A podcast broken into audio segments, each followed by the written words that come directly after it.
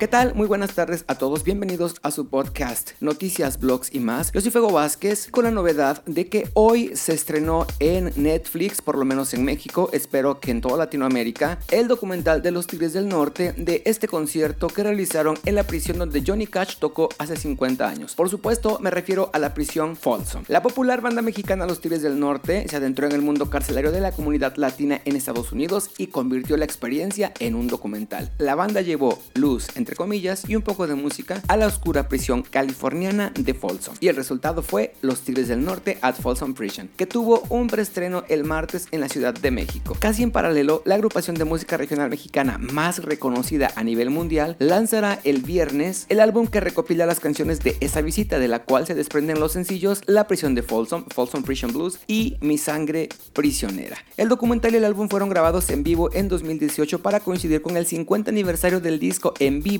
del inicio de la carrera de los Tigres del Norte, detalló la disquera Universal Music en un comunicado. El sello señaló que el grupo ha sido el único en recibir autorización por parte del Departamento de Correcciones y Rehabilitación de California, CDCR por sus siglas en inglés, para grabar el año pasado en Folsom con motivo de su aniversario. El documental se divide en dos conciertos, uno en la cárcel de mujeres y otro en la de hombres. Para poder curar el set list, se hizo una encuesta entre los prisioneros, que la mayoría son latinos. El primer sencillo del álbum, La prisión de Folsom, of Folsom Prison Blues es la primera versión en español de la canción clásica de Johnny Cash creada con el apoyo de su hijo John Carter Cash y escrita en colaboración con Ana Cristina Cash, nuera del artista. Además de dar un concierto especialmente diseñado para los prisioneros, el documental trató de crear un vínculo emocional con las historias de los prisioneros latinos. Todo el viaje emocional fue producido por los argentinos Gustavo Santaolalla, nada más y nada menos. Era importante dejarle saber a la gente acá afuera cómo es que estos reclusos viven y que además muchos de ellos quieren una vida mejor y están luchando por superarse cada día, dijo Luis Hernández bajo sexto. En 50 años de historia musical, los Tigres del Norte se han hecho acreedores a innumerables reconocimientos con canciones que retratan la realidad de miles de inmigrantes hispanos en Estados Unidos. Además,